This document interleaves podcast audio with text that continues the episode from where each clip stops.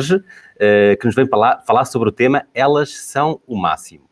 Uh, portanto, é um tema que promete, não é? Portanto, esperemos que também uh, a participação feminina seja o máximo, não é? Estamos curiosos. Portanto, o Jorge vai fazer a apresentação do tema, mais ou menos durante 40 minutos. Depois haverá no final um espaço para poderem colocar as vossas questões. De qualquer modo, durante toda a apresentação, podem ir deixando as questões, vamos selecionando para depois apresentá-las no final. Os vossos comentários também os vamos eh, colocando dentro da palestra para, para ver aqui a interação, para ser este tempo real. Portanto, vão participando, vão colocando as vossas questões e vão partilhando também uh, para chegar a mais pessoas. Vamos então passar a palavra ao Jorge. Então, boa tarde a todos. Nós escolhemos este tema porque estamos na primavera e na proximidade do Dia da Mãe. No entanto, como hoje é dia 18 de abril, nós temos o dever de falar dos 163 anos passados sobre a primeira edição do Livro dos Espíritos em Paris, França, em 1857, portanto, no Palácio Real. Nesta primeira edição, como sabem, o Livro dos Espíritos de Allan Kardec tinha apenas 501 questões. Só mais tarde, três anos depois, com a segunda edição, é que Allan Kardec foi fazendo a sua pesquisa, a sua investigação, o controle universal das respostas do mundo espiritual, através de diversos médiums, e só então, nesta altura, a 18 de março de 1860, é que nós conhecemos o livro dos Espíritos com todas as perguntas, 1018, não é? Que contém eh, dentro do que conhecemos. Ele inicialmente começou por achar interessantíssimas as respostas que recebia às suas perguntas através de duas médiums muito jovens, de 16 e 14 anos, Caroline e Julia Baudin. Mais tarde começou a interagir com muitos outros sensitivos. Eh, nessa altura, como se compreende, não havia internet eh, e toda a correspondência era postal, não é? Através de navio ou através de meio terrestre. E Allan Kardec manteve durante o seu trabalho contactos com grupos espíritas de cerca de 15 países. E houve uma senhora muito especial, que era a esposa dele, Amélie Gabrielle Baudet, que era professora e artista plástica e colaborou de uma forma muito especial e muito importante nos seus estudos e também apoiou a difusão do Espiritismo. Então, fica aqui a nossa lembrança, nós vamos voltar mais à frente à questão 200 do Livro dos Espíritos, mas para já fica a menção ao dia de hoje, não é? Ao aniversário, aos 163 anos passados sobre a primeira edição. Então, nós achamos que podemos trazer hoje aqui para levantar algumas perguntas alguns dados sobre esta época do novo coronavírus que está a modificar tanto as nossas vidas. Vamos relacioná-lo com um universo bastante diferente, que são as inscrições no curso presencial numa associação do Porto do Curso Básico de Espiritismo. E vamos também verificar alguns dados de anotações que tivemos de, durante praticamente um ano de reuniões mediúnicas e vamos fazer uma espécie de comparação entre o género masculino e o género feminino. Sobre o novo coronavírus, andou no final de março, sobretudo na imprensa internacional, que estavam a desencarnar muitos mais homens do que senhoras, mediante esta doença. Por que é que isto se revela assim? Depois, eh, também se verifica que há um desfazamento muito acentuado entre as inscrições presenciais ao longo dos anos nas turmas do curso básico de Espiritismo. Nós temos os dados de uma associação do Porto, as totais, e é com base nesses dados que vamos levantar essas perguntas. E também nós verificamos um padrão, que é o facto de, no universo de necessidade de ajuda das reuniões mediúnicas, se manifestarem mais espíritos de perfil masculino do que de perfil feminino. E aqui podemos transversalmente, talvez, tirar algumas conclusões. Bem, vamos aos preâmbulo, ao preâmbulo. Perdão. Estamos numa época em que a natureza fechou o capítulo do inverno. o frio, e começam então as flores do bosque a, a brotar a partir do solo. Árvores que pareciam mortas voltam a vestir-se de flores e de folhas. É a celebração da fertilidade, é o novo ciclo da vida, é a renovação do património. No entanto, é como se a terra fosse algo feminino e a semente algo masculino na nossa cultura. E nós vemos que ao longo dos séculos, hoje menos, bastante menos do que até há pouco tempo na história, tem havido uma hegemonia esmagadora por parte da, do género masculino. Uh, inclusivamente, isso é tão acentuado que na cultura judaico-cristã, Deus é homem. Segundo as religiões tradicionais, Deus seria um homem de barbas velhas, não é? De barbas brancas, sentado numa cadeira ou num trono e, naturalmente, que é, não é essa ótica que os espíritos nos trazem. Falam-nos, inclusive, no livro com que abrimos esta apresentação, que a inteligência suprema, causa primeira de todas as coisas, não tem qualquer componente antropomórfico, ou seja, não tem nada de perfil morfológico humano, não é? Devemos adorar Deus em espírito e verdade. E tanto é assim que, assim que a monarquia terminou na história de Portugal, um ano depois, em 1911, com a lei que estava em vigor na altura, todos os chefes de família alfabetizados podiam votar. Ora bem, havia uma médica, uma das primeiras médicas portuguesas, Carolina Ângelo, que era viúva. E quando eram viúvas, eram as chefes de família. E então ela conseguiu contornar essa lacuna na lei e fez questão de votar. Isso pôs os cabelos em pé de quem os tinha. Dos políticos da altura, o que é que eles fizeram? Não tardaram nada e nas eleições de 1913 a lei já tinha esse buraco tapado e então ninguém do sexo feminino poderia votar nessas eleições. Só muito mais tarde, por altura de 1931, é que, com limitações, as senhoras puderam começar a votar. Ela foi contemporânea, Carolina Ângelo, de uma outra médica, Amélia Cardia, que foi consta uma das primeiras cinco senhoras a tirar licenciatura em medicina em Portugal. Amélia Cardia era também escritora. No site da imprensa nacional Casa da Moeda, aqui há uns anos, encontrei algumas páginas de um dos livros dela sobre crónicas de soldados da Primeira Grande Guerra Mundial, muito bem escrito. E ela foi fundadora, esta médica Amélia Cardia, da Federação Espírita Portuguesa, com outro médico, António Joaquim Freire, e com outras individualidades da altura. Curiosamente, Amélia Cardia, segundo rezam os registros, nasceu antes de Carolina Ângelo e desencarnou depois dela, porque Carolina Ângelo acabou por desencarnar na casa dos 30 anos de idade, Amélia Cardia na casa dos 80. Então é assim, nós vemos que as mães são algo de uma dedicação fantástica, de noite e de dia, mas chega uma altura em que os filhos acabam por se tornar autónomos. É uma questão de tempo. E depois todo aquele foco de dedicação, de cuidado, de generosidade, de bondade incondicional, fica uma energia quase atirada ao vazio. Então, o que fazer?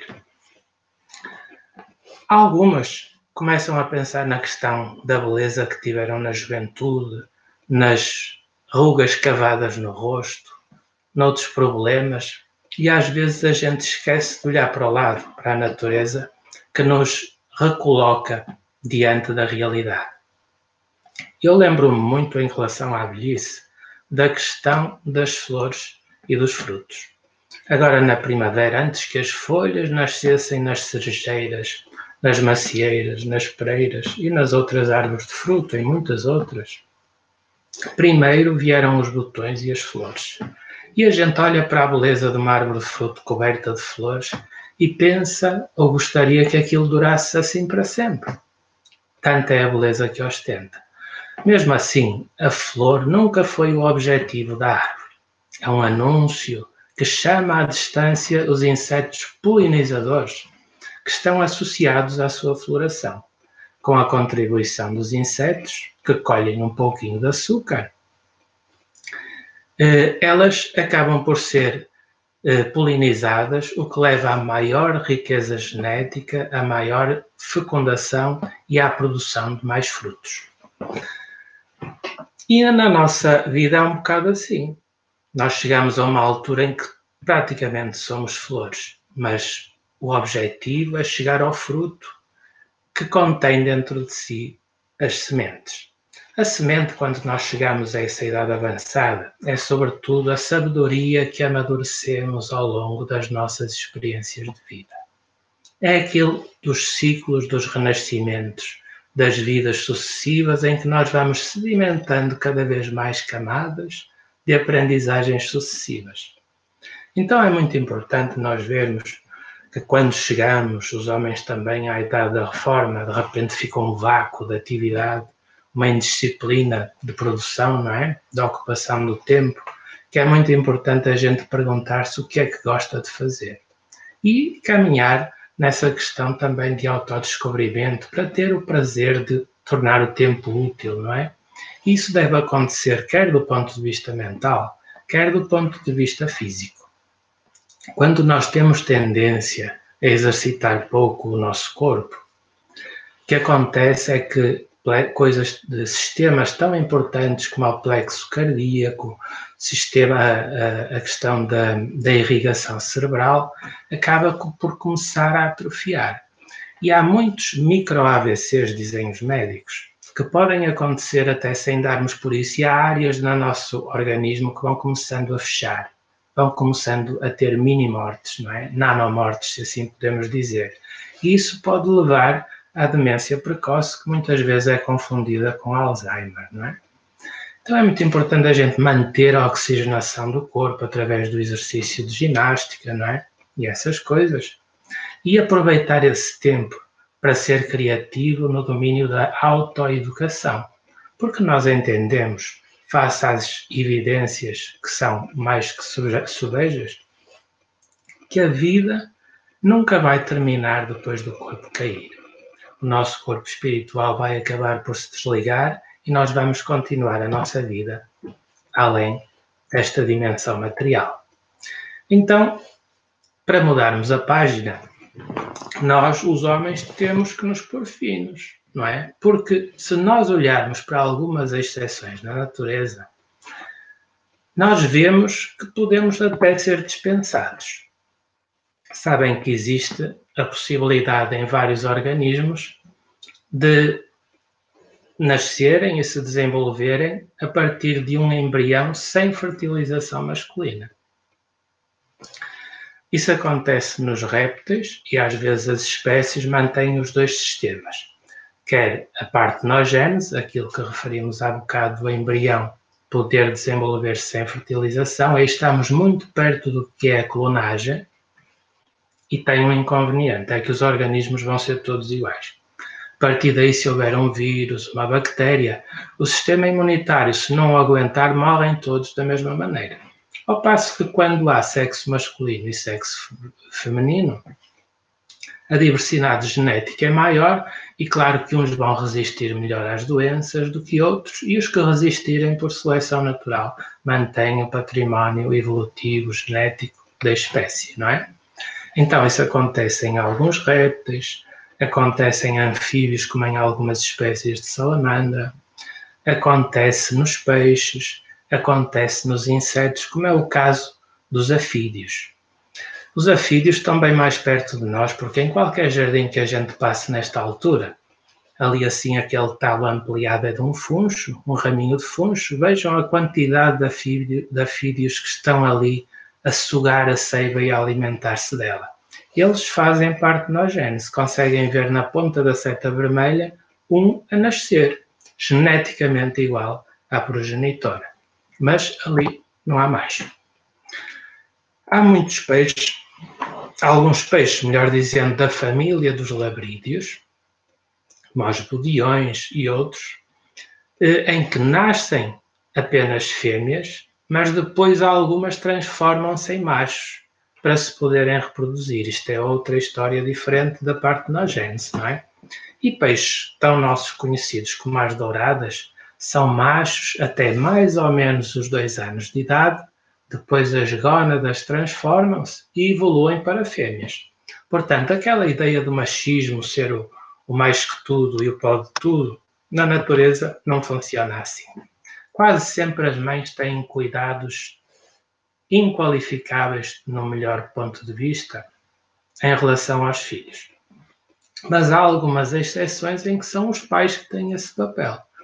É o caso da Jassanã, que é uma galinha d'água, praticamente uma galinha d'água, como as nossas, apesar de serem bastante diferentes, em África, em que o macho aceita no seu ninho ovos de várias fêmeas, elas dão à sola, vão-se embora, ele choca os ovos e depois cuida das crias.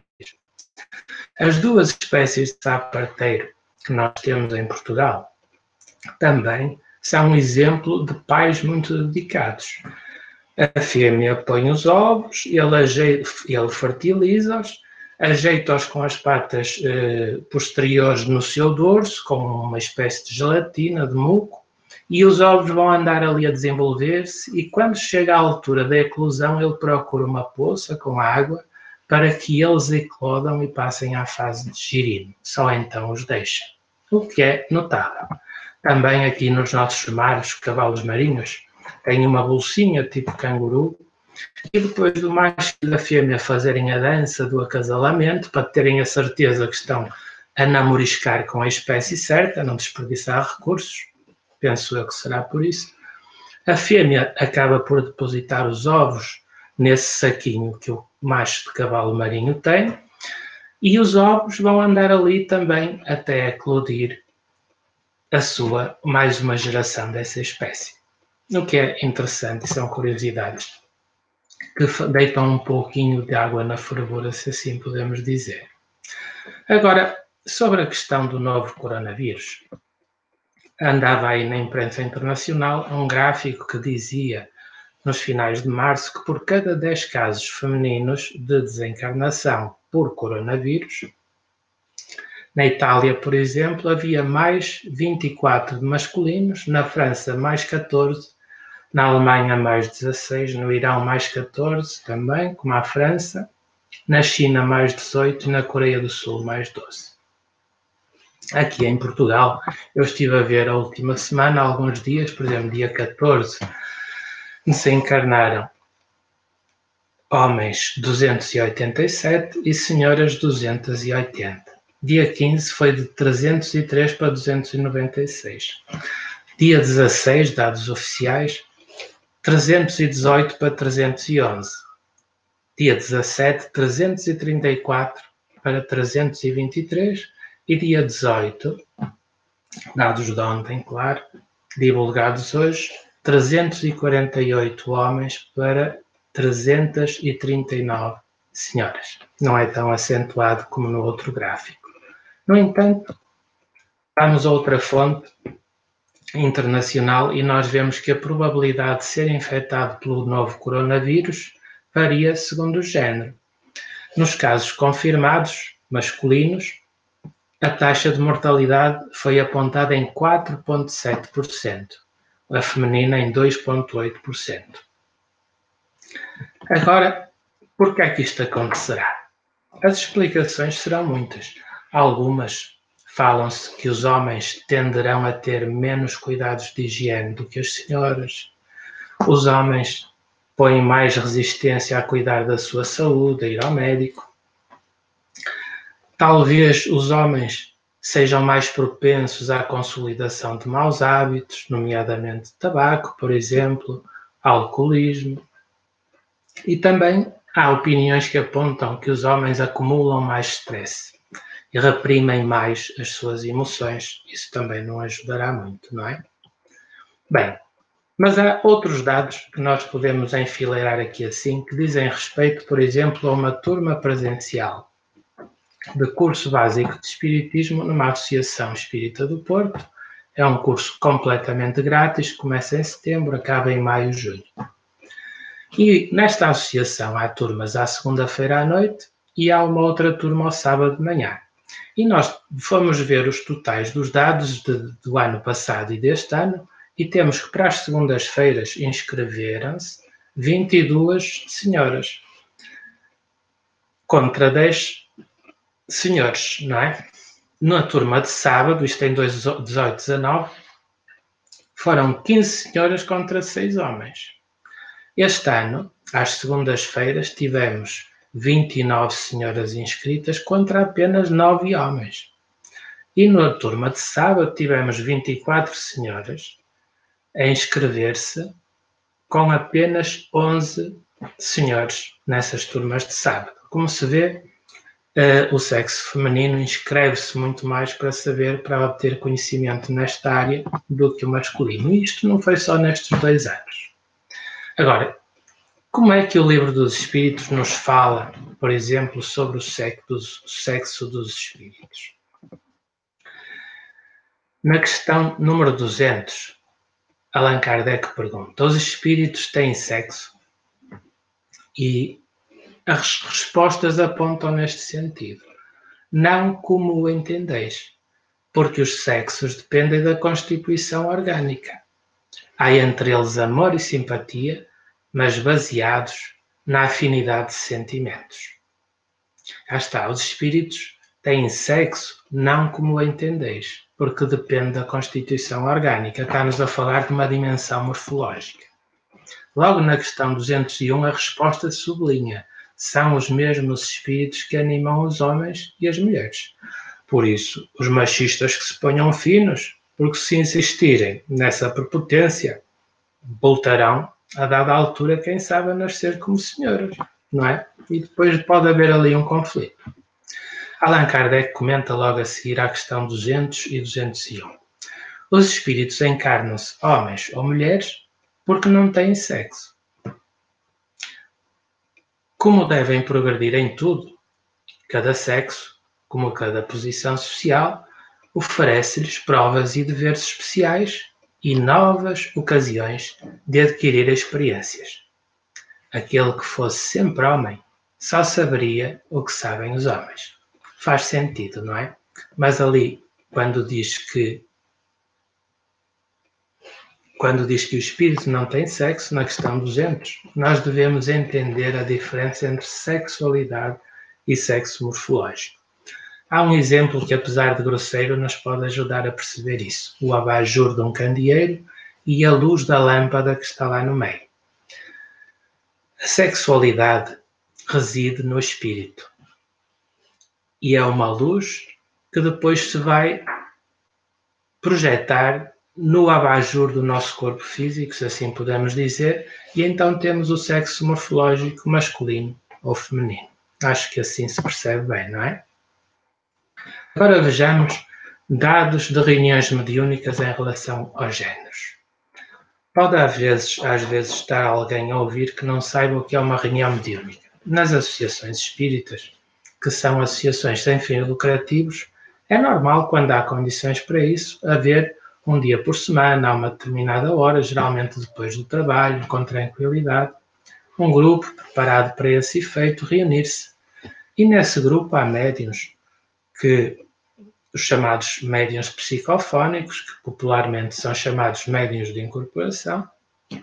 Há pessoas que se eh, prepararam para saber como ajudar os espíritos que se manifestam, que são os esclarecedores, e tudo isso é coordenado por alguém mais responsável que supervisiona o andamento da reunião.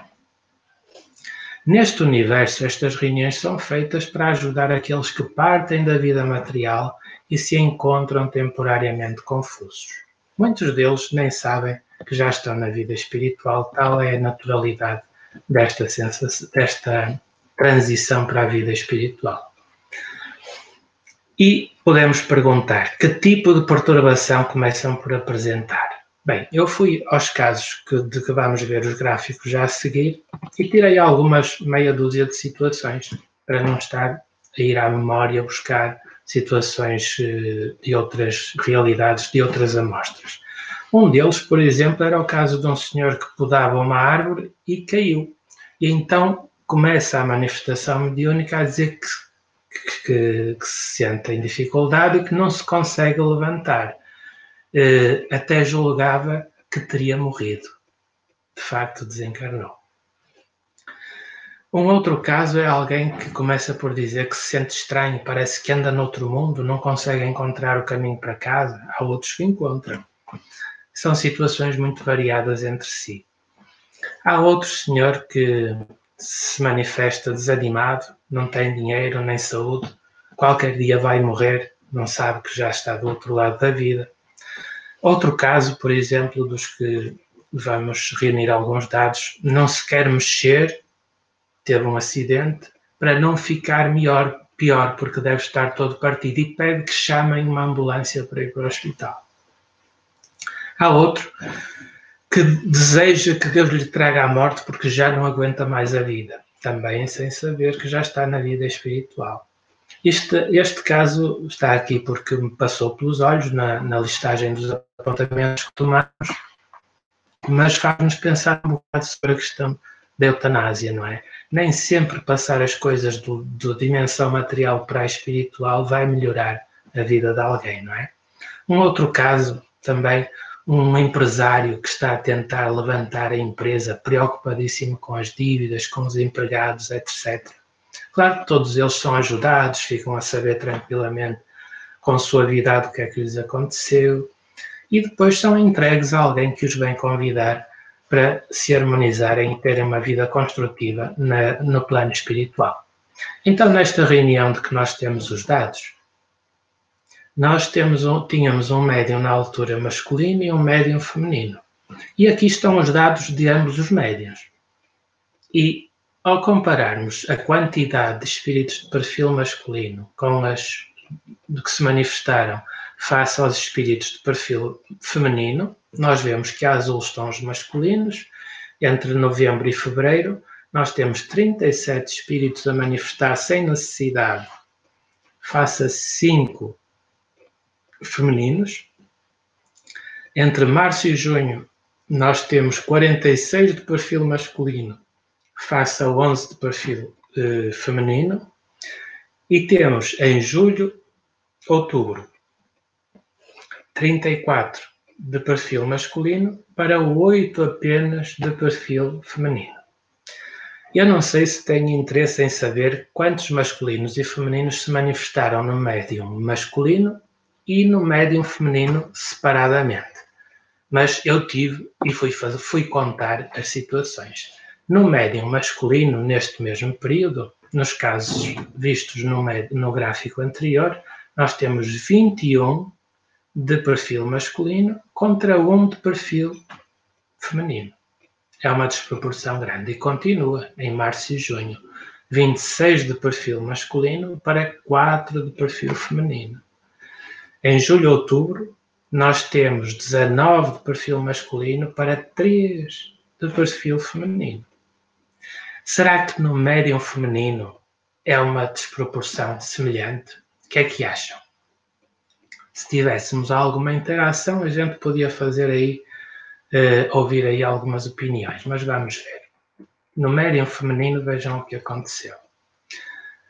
16 de perfil masculino contra 4 de perfil feminino. Subiu um bocadinho, não é? A questão dos femininos, mas é muito pouco, face ao anterior. Em março e junho, nós temos 20 de perfil masculino contra 7 de perfil feminino.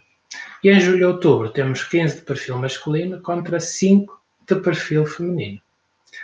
Vocês não acham que elas são o máximo?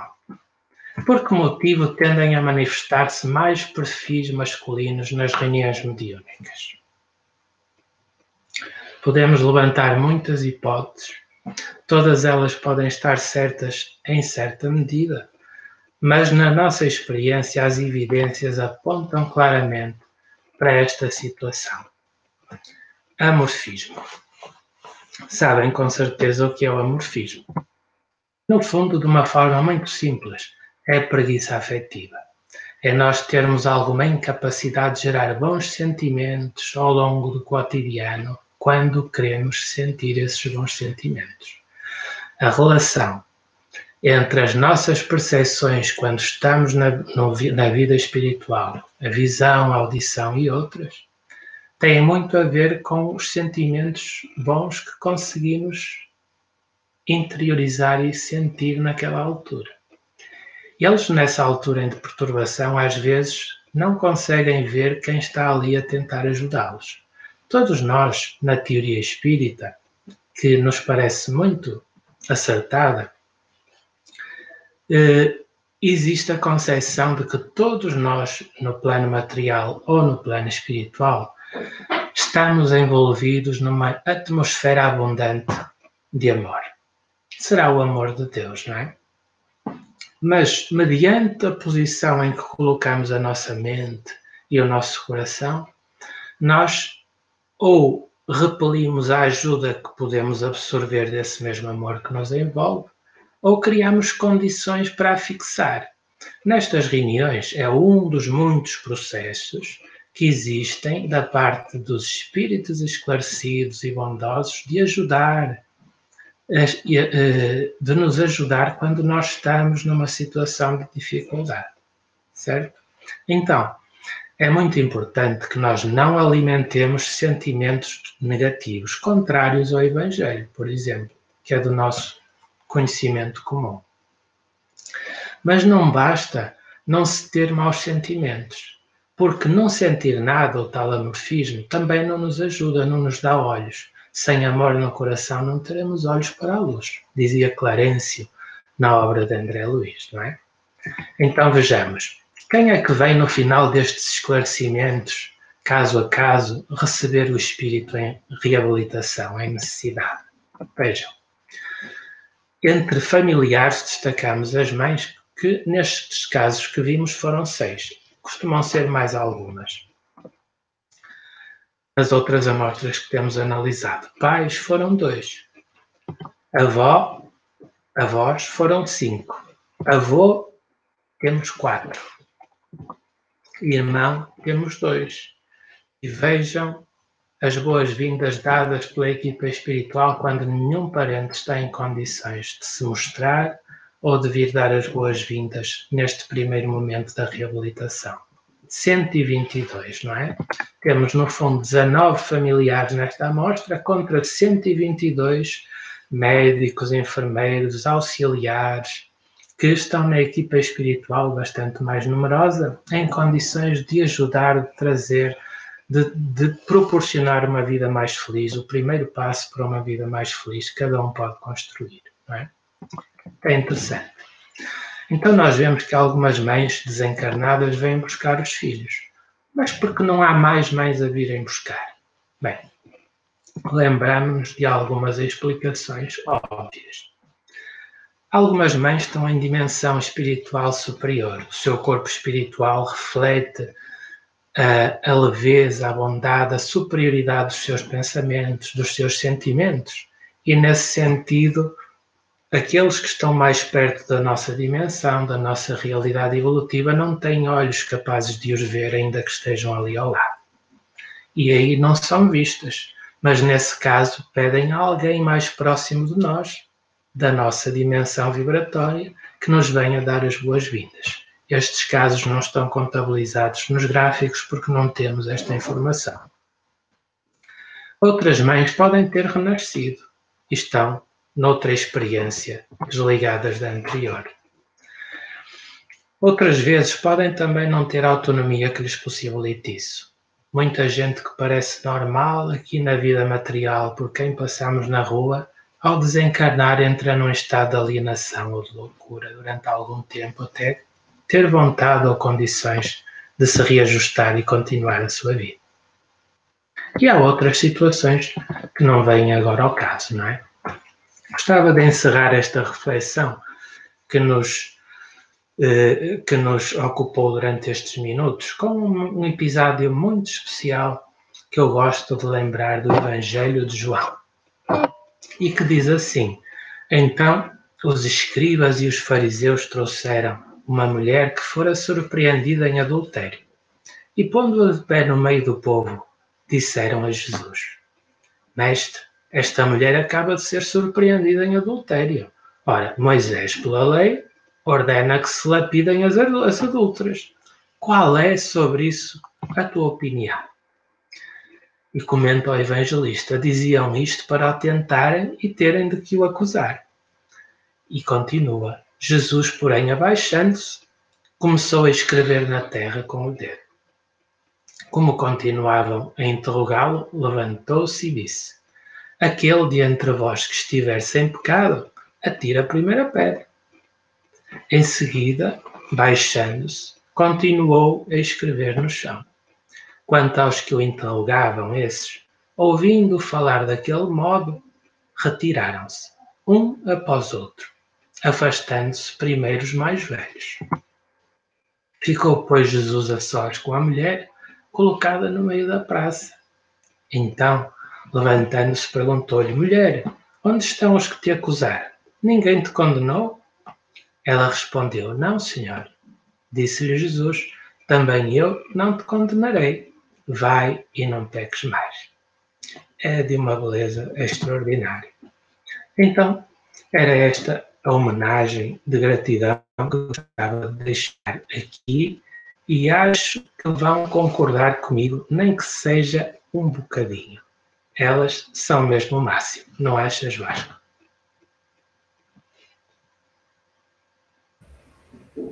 Obrigado, Jorge. Acho que sim, uh, sem dúvida nenhuma.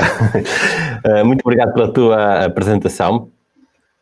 Uh, fomos tendo aqui uh, muitos comentários que foi fixando aqui no vídeo, uh, mas temos aqui também algumas perguntas.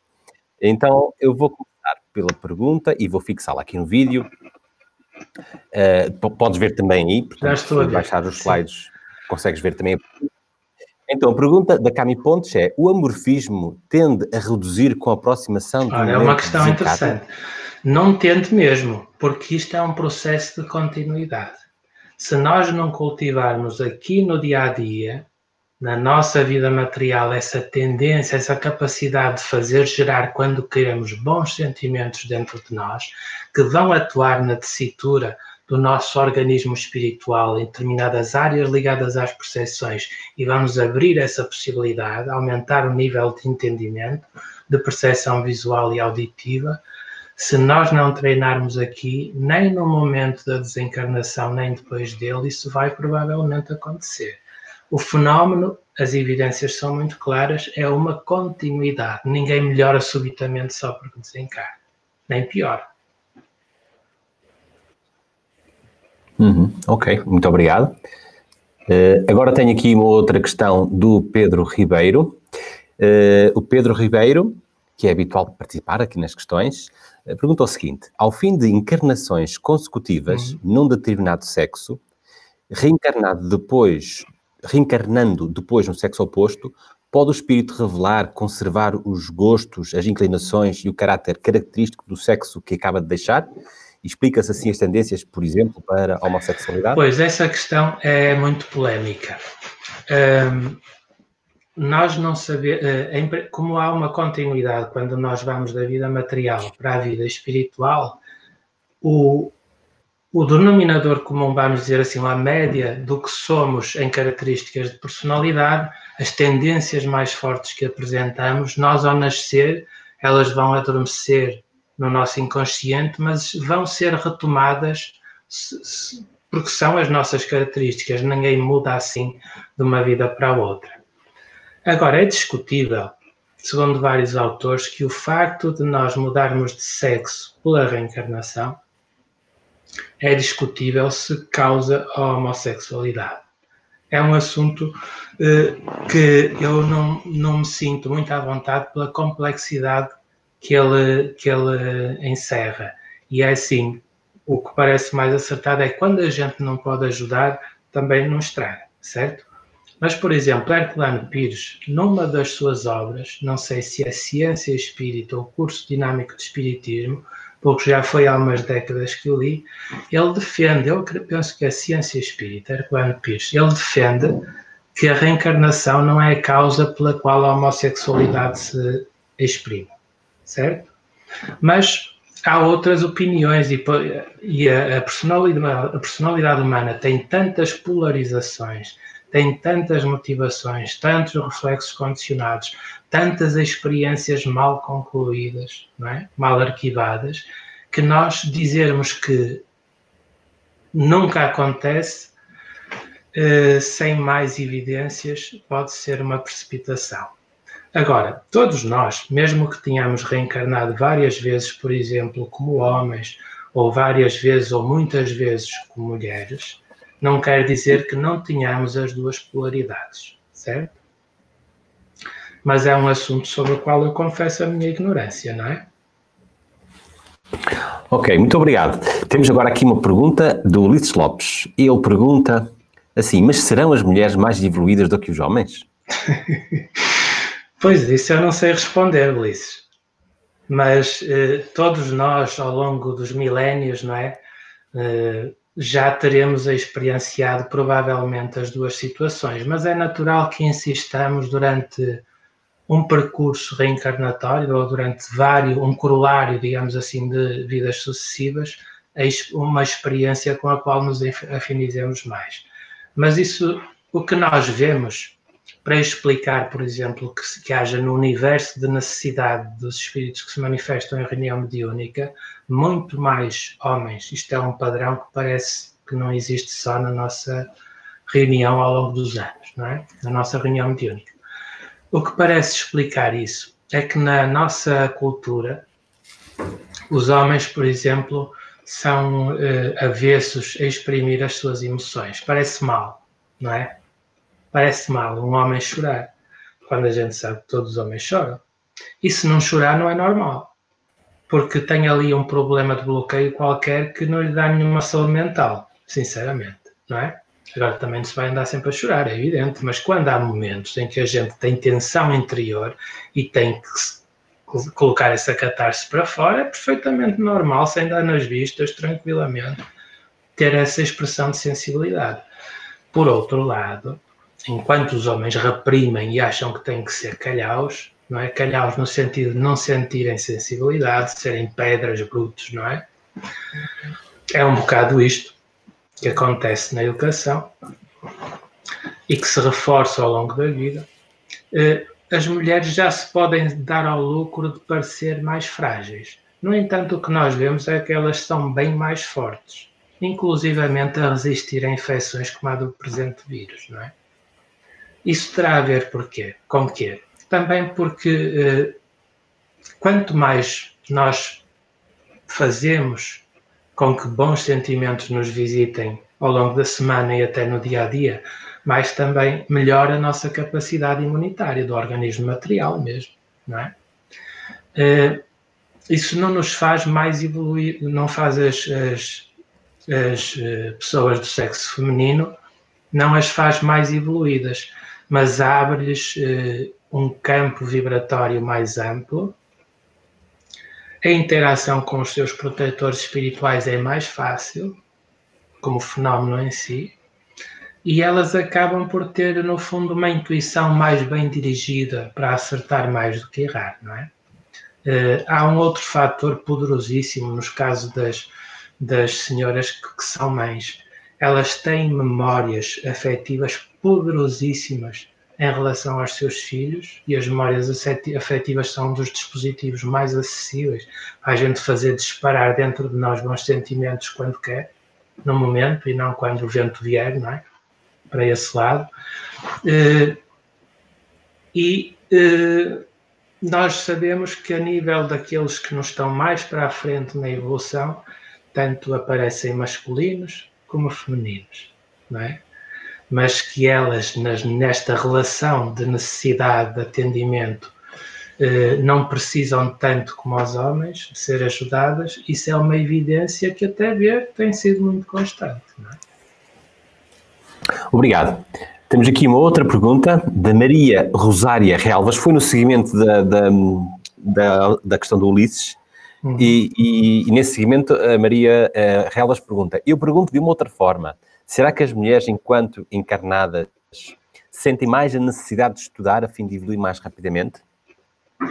Pois, pelos resultados das inscrições no curso básico de Espiritismo presencial, elas batem os homens de uma forma descarada até, não é? Desproporcional. O facto de se inscreverem... Não, é? não percebi? Não batem fisicamente. Eh, algumas acho que sim. uh, ora bem, elas de facto, ao inscreverem-se, mas naquela quantidade, tem aumentado, acho eu. Às vezes parece até que aumenta, são mais as senhoras do que os homens a, a inscrever-se. Mostra ou evidencia uma vontade, de, uma disponibilidade para uh, angariar conhecimento. Quero saber, já, até já podem saber bastante ou algo sobre o assunto, mas vão abrir porque eu quero saber mais e a probabilidade de aprender existe, eu quero inscrever-me e saber. E reparem, normalmente cada vez menos, mas são as senhoras que tratam dos, do jantar dos filhos, por exemplo, às segundas-feiras à noite, que foi um dos dias citados, o jantar dos filhos, uh, arrumar a casa, a cozinha, não é? Normalmente, muitas vezes são os maridos, mas proporcionalmente, se fôssemos fazer pesquisa, se calhar eram muito mais as senhoras, porque são mais rápidas, fazem melhor, etc. e têm a sábio, não é? Penso eu, também não sei se é bem assim como estou a dizer, mas apesar de toda esta sobrecarga, ainda arranjam disponibilidade para sair à noite, às vezes com chuva e frio no inverno, para estarem uma hora a trocar ideias sobre o roteiro de conteúdos próprios do curso básico de Espiritismo. Isso é notável, não é? Mostra que têm muito mais disponibilidade para pensar do que os homens. Os homens parece que são um bocado como os felinos, têm que dormir para quando precisarem de energia explodirem. Uh, ao passo que as pessoas do sexo feminino mantêm uma continuidade mais regular de aprendizagens, de disponibilidade para aprender e interagir. Não é? Uhum. Olha, e calha bem porque há aqui uma pergunta no encadeamento dessa resposta que acabaste de dar, essa parte final. Então é o Sandro Mesquita que diz o seguinte: pergunta o seguinte: as mulheres são espíritos que evoluíram mais com o passar das encarnações? Pois, eu também não sei dizer se é ou se não é, mas parece-me que não é bem por aí. Nesta altura, por muitas voltas que, que queiramos dar, nós não estamos tão distantes uns dos outros assim, em termos evolutivos, sejamos homens ou sejamos mulheres. Agora, o que nós podemos analisar com os dados que foram eh, retidos, que foram anotados, é que de facto elas criam mais condições para evoluir. Mas é evidente que evoluímos todos, não é? Mas parece que aquela sensibilidade, aquela espiritualidade que todos temos, nelas existem potencial, mas também estão mais disponíveis para abrir essas antenas, digamos assim, essas possibilidades de, capta de captação de novos conhecimentos, novas luzes. Olha, tenho aqui uma questão da Ana Pires, agora relacionado com a Covid, uh, e a Ana diz o seguinte: e os que têm partido devido à Covid-19 sozinhos, sem que os familiares mais próximos se possam despedir? O que lhes, o que lhes dizer para os confortar? Ah, nós nunca partimos sozinhos. Podemos partir sem um filho, sem uma mãe, sem um parente, sem um amigo, como é o caso, e se compreende nos hospitais nesses casos terminais até mesmo os casos terminais oncológicos, ouço dizer que também nesse caso tem, partem com aqueles enfermeiros e aqueles médicos fantásticos dos cuidados paliativos que os amparam até ao último momento. Eh, mas nós, eh, do ponto de vista do plano espiritual, existem médicos, enfermeiros, equipas na área da saúde espiritual que interagem sem que os médicos e os enfermeiros saibam nos hospitais e que estão ali assim com equipas muito especializadas para ajudar no desligamento, não é? Não estão sozinhos. Depende é da posição em que colocam a sua mente e é uma situação difícil, nenhum de nós os pode criticar, Há os que se dão melhor nessa situação e os que não se dão tão bem. Os que se dão melhor nos momentos que estão a anteceder o desligamento do corpo físico, já conseguem pressentir e até mesmo por vezes ver as equipas espirituais que estão ali a ajudar no desligamento do corpo espiritual do corpo físico, não é? E são levadas, debilitadas pela, ainda pelos efeitos da habituação ao corpo, para situações no plano espiritual, instituições onde vão recuperar a sua saúde, digamos assim, eh, dependendo do seu próprio esforço, a rapidez com que isso se faz, não é? Os outros que estão mais fechados nas suas dificuldades, mais deprimidos, é? mais eh, aterrorizados, entre aspas, com essa dificuldade, vão criar algum tipo de barreira temporária para conseguirem perceber que estão a ser ajudados, mesmo quando já estão desligados do corpo na sua vida espiritual. Podem até ser levados, de acordo com os seus méritos, para uma, para uma instituição de saúde no plano espiritual, acompanhados com aquele amor fantástico que os amigos espirituais têm, mas se não saírem da concha de si próprios, do seu ego, não vão conseguir abrir as percepções no, no imediato para perceber o que está a passar. Vai acontecer a seu tempo. Às vezes nós temos que passar ciclos de aprendizagem que não são muito agradáveis, mas chega uma altura em que nos saturamos deles e, quase por automatismo psíquico, nós, quando batemos no batente, procuramos uma situação de melhoria. E nessa situação, todos temos solução e tudo vai acabar por se resolver.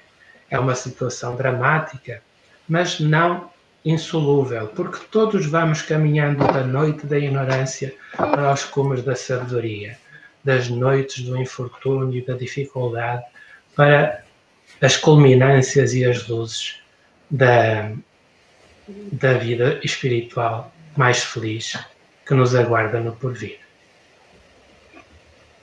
Obrigado. E uma última questão da Silvina Pereira.